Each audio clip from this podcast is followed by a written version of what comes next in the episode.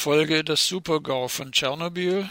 Pilze in Süddeutschland sind radioaktiv belastet. Auch 35 Jahre nach dem Supergau von Tschernobyl finden sich in mehreren Pilzarten in Süddeutschland stark erhöhte Mengen des radioaktiven Isotops Cäsium 137. Der menschliche Körper kann Cäsium und das für den Organismus wichtige Kalium nicht unterscheiden. Daher wird auch das radioaktive Cäsium 137 im Magen-Darm-Trakt resorbiert und wie Kalium im Muskelgewebe, in Knochen und in der Leber eingebaut. Auf diesem Weg wirkt Cäsium 137 krebserregend. Das Bundesamt für Strahlenschutz BfS machte in einer am 16. September veröffentlichten Erklärung Sammlerinnen und Sammler auf radioaktiv belastete Pilze in den deutschen Wäldern aufmerksam. Dort heißt es, dass vor allem in Süddeutschland einige Pilzarten stark erhöhte Mengen des radioaktiven Isotops Cäsium 137 enthalten. Die radioaktiven Partikel stammen weit überwiegend aus dem über fast den gesamten europäischen Kontinent verteilten Inventar des im Jahr 1986 explodierten Reaktors im AKW Tschernobyl. BfS-Präsidentin Inge Paulini weist darauf hin, Zitat, Gelegentlich auch höher belastete Pilze zu verzehren ist zwar nicht verboten, Dennoch sollte man sich über die üblicherweise stärker belasteten Pilzarten informieren und sie im Wald stehen lassen, um eine unnötige Strahlenbelastung zu vermeiden. Ende des Zitats.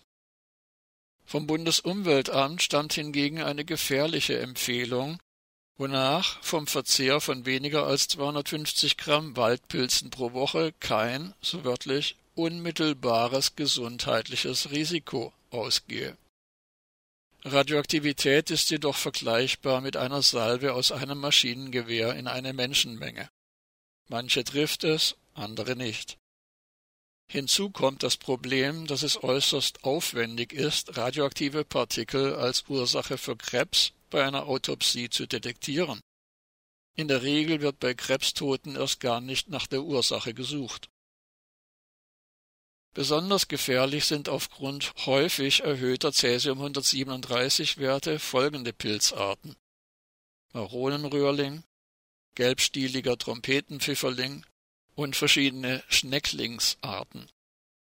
Eine unterschiedliche radioaktive Belastung von Pilzen resultiert nicht allein aus dem jeweils verschiedenen Resorptionsverhalten, sondern variiert auch stark je nach Fundort vor allem in Regionen, in denen nach dem Supergau von Tschernobyl überdurchschnittlich viel Cäsium 137 niederging, ist noch heute eine überdurchschnittliche radioaktive Belastung festzustellen.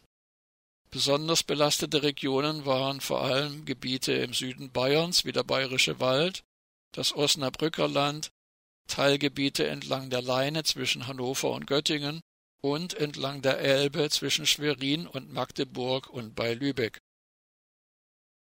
Die Belastung ist laut BfS in den vergangenen Jahren zwar zurückgegangen, jedoch wurden vereinzelt Werte von 4000 Becquerel gemessen. Laut BfS hat der Verzehr von 200 Gramm Pilzen mit 3000 Becquerel Cäsium 137 pro Kilogramm eine Belastung von 8 Mikrosievert zur Folge.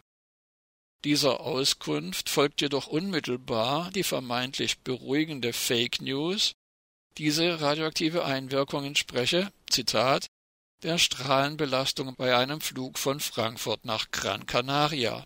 Ende des Zitats.